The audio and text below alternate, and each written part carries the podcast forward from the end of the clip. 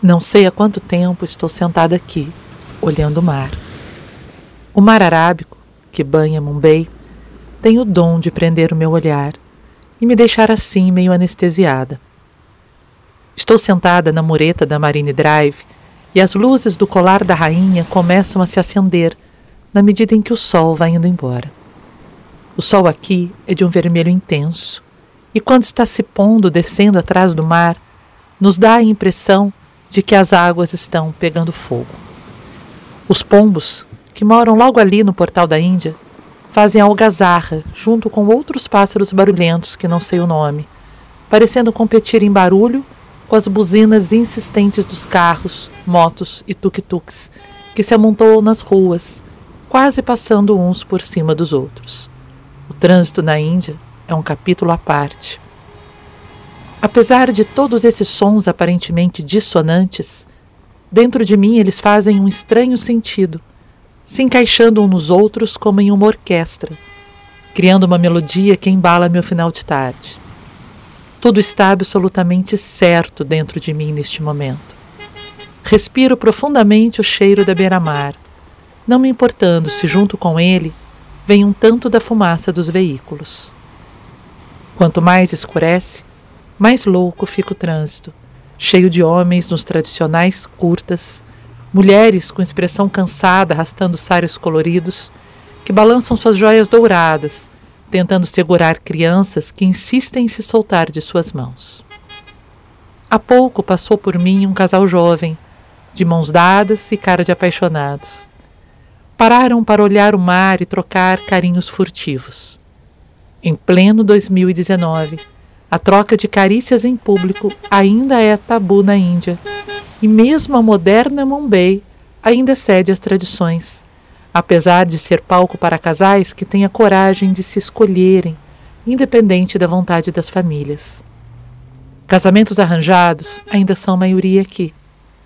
As famílias escolhem os pares de acordo com as castas, com o horóscopo dos pretendentes e, claro, de acordo com os dotes.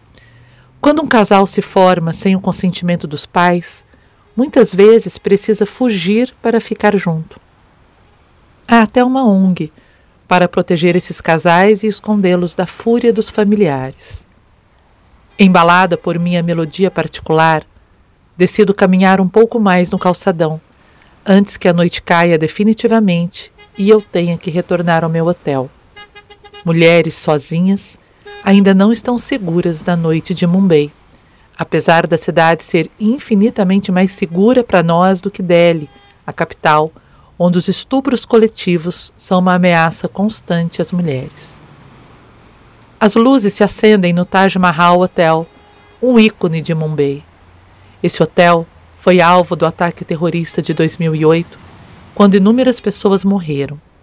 Desde então, tem sua segurança reforçada e seus guardas olham com desconfiança para qualquer passante que ouse se aproximar um pouco mais de suas fronteiras.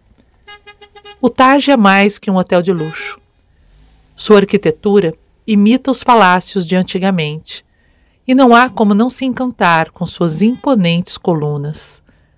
Quando fica iluminado, seu mistério aumenta, e nós, réis mortais, ficamos a imaginar como seria estar em seu interior ser servido por garçons vestidos de príncipes em apartamentos quase tão grandes quanto nossas casas. Paro um minuto, atraída por um grupo de crianças dentro de um ônibus escolar, cantando todas juntas uma canção em hindi. Como o trânsito está parado, elas aproveitam o momento para surgirem nas janelas gritando a canção, como se estivessem em um palco, e os passantes e motoristas fossem somente sua plateia naquele momento. Me aproximo de uma das janelas e aponto para eles a câmera do meu celular, o que tem um efeito bombástico dentro do veículo.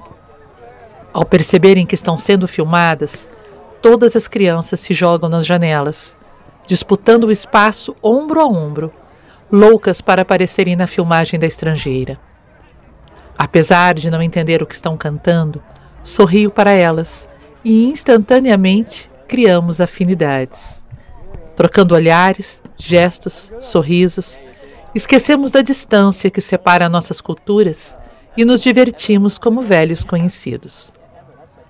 Desvio minha atenção do ônibus quando uma dupla de sados passa por mim. São tão parecidos com Gandhi que parece que este foi clonado. Bombay tem essa magia. Ao mesmo tempo que é moderna, cosmopolita, com outdoors que anunciam as mais famosas marcas ocidentais, tem em suas ruas uma infinidade de caracteres tipicamente indianos sados caminhando com seus cajados e tigelas de esmolas, monges que distribuem bênçãos entre os passantes, claro que à espera de algum donativo como agradecimento. Mulheres de preto cobertas dos pés à cabeça, altares em todos os veículos, colares de flores na entrada das casas e todos os sons de cânticos e orações que só ouvimos nas ruas indianas é uma cidade de contrastes. Passando por um prédio alto que pensamos ser apenas mais um dos tantos condomínios verticais que se espalham e se amontoam por todo o canto, descobrimos ser a maior casa do mundo. Um prédio enorme que abriga uma única família de seis pessoas, com 300 empregados para servi-la e 200 carros na garagem. Por outro lado, a cidade abriga uma infinidade de barracos, casas de latas e panos que nem deveriam ser chamadas de casas. Durante todo o dia de hoje, caminhei por Bombay.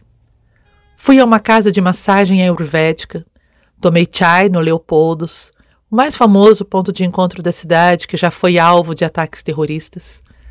Visitei alguns templos e andei muito, muito. Gostaria de continuar a caminhar pela Marine Drive, mas a escuridão da noite já me avisa que é mais prudente voltar ao hotel. Fico hospedada logo ali atrás do Taj. É um hotel simples, mas que já me faz sentir em casa. Não tenho a sensação de que estou num hotel de passagem, mas sim de que estou em meu próprio apartamento em Mumbai. Antes de entrar, passo na Outback logo em frente e compro uns cookies e um café para levar para casa. Da janela do meu apartamento, vejo as ruas da cidade. Me acomodo aqui numa poltrona toda descascada. Parece que o hotel já viveu dias melhores. E esqueço do tempo, observando a vida passar pela janela. Quando dou por mim, já é quase meia-noite e o fuso horário ainda não me ajuda a sentir sono. Mas amanhã o dia será longo. Preciso dormir.